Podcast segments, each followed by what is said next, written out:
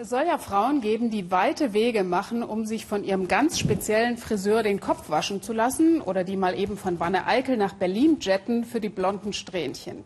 In der weißen Winterwelt der Arktis hat mein Kollege Klaus Scherer genau den umgekehrten Fall getroffen. Da steigt ein paar Mal im Jahr der Friseur in den Hubschrauber und reist zu seinen Kunden ins weit entfernte Tassilak. Und der Reporter kommt gleich mit.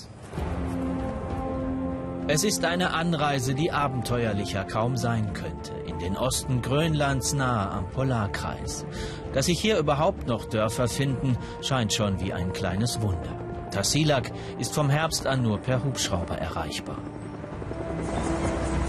Es ist nicht irgendein Tag, an dem wir ankommen. Es ist der wichtigste Sonntag des Jahres in dem Dorf am Fjord.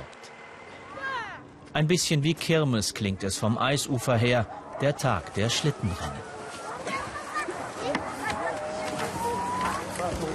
Männer, Frauen, Ehepaare gehen nacheinander auf ihre Rennstrecken und lassen sich später als Sieger feiern. Alle Schlitten haben sie selbst gezimmert, alle Hunde selbst gezüchtet.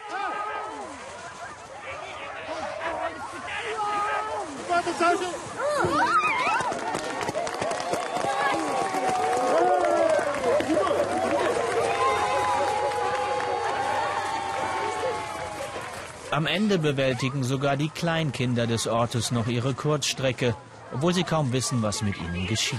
Der Stolz ihrer Familie.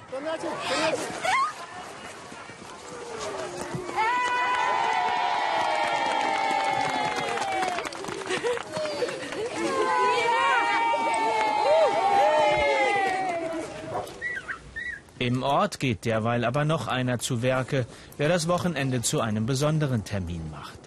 Stefan Esjarsson, der aus dem benachbarten Island angereist ist. Tassilaks fliegender Friseur.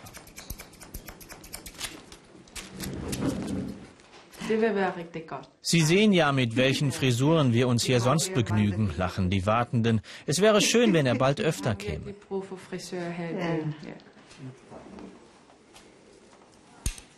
Haareschneider, die hier kurz Station machten, gab es immer mal wieder, erzählen sie uns.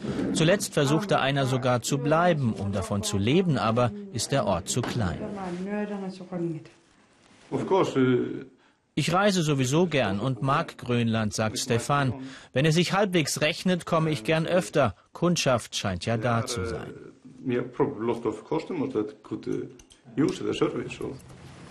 Zunächst kam er auf Wunsch der Dorfchefs, die etwas mehr Gewerbe ansiedeln wollen. Gut 2000 Menschen leben hier. Von den Jüngeren liebäugeln manche selbst mit dem Beruf. Friseurin? Ja, sagt sie, das wäre was. Lange stutzte man sich hier wechselseitig mit der Küchenschere. Heute wollen auch in Grönland Jungs lieber den Ronaldo-Schnitt, Mädchen den Half-Cut und ihre Mütterfrisuren nach Mustern aus dem Internet. Fast 40 Kunden, die zwischen 10 und 20 Euro zahlten, ein paar hundert Euro also, abzüglich der Reisekosten.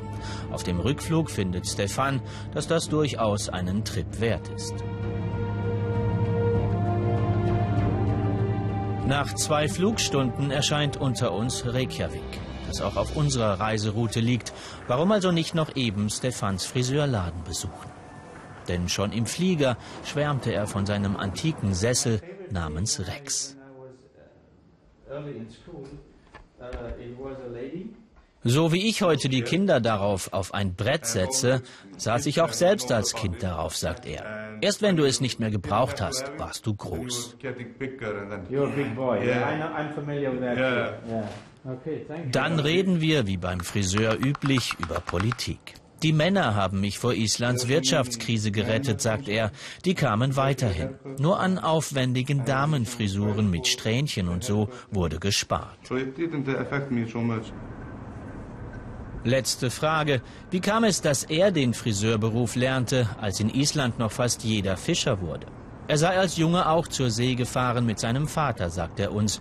Aber dann nahm ich meine Mutter beiseite und sagte, Junge, hier ist eine Liste mit Berufen. Schreiner, Rechtsanwalt, Friseur und so weiter. Bei Friseur sagte ich ja.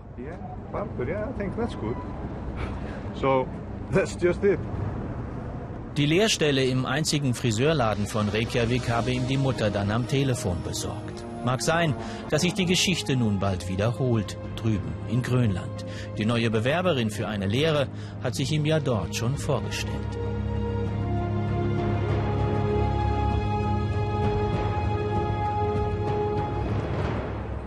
Ja, und die gesamte Arktisreise von Klaus Scherer sehen Sie in seiner Reportage am ersten und zweiten Weihnachtsfeiertag hier im ersten jeweils um 19.15 Uhr.